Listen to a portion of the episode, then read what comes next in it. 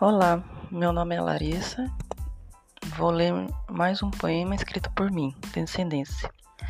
As pessoas pensam que é fácil você tomar a decisão, largar tudo e se estabelecer em outro país do zero.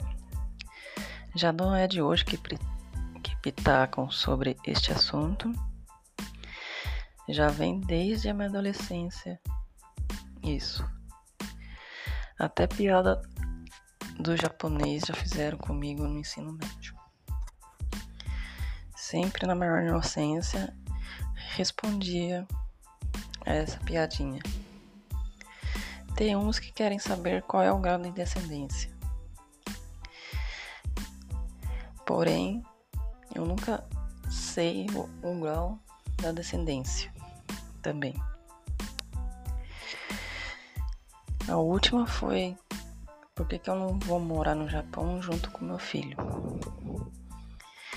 Às vezes, ter sobrenome diferente é aguentar tudo isso, né?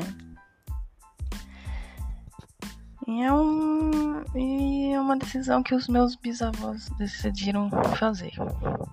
Vim morar no, neste país.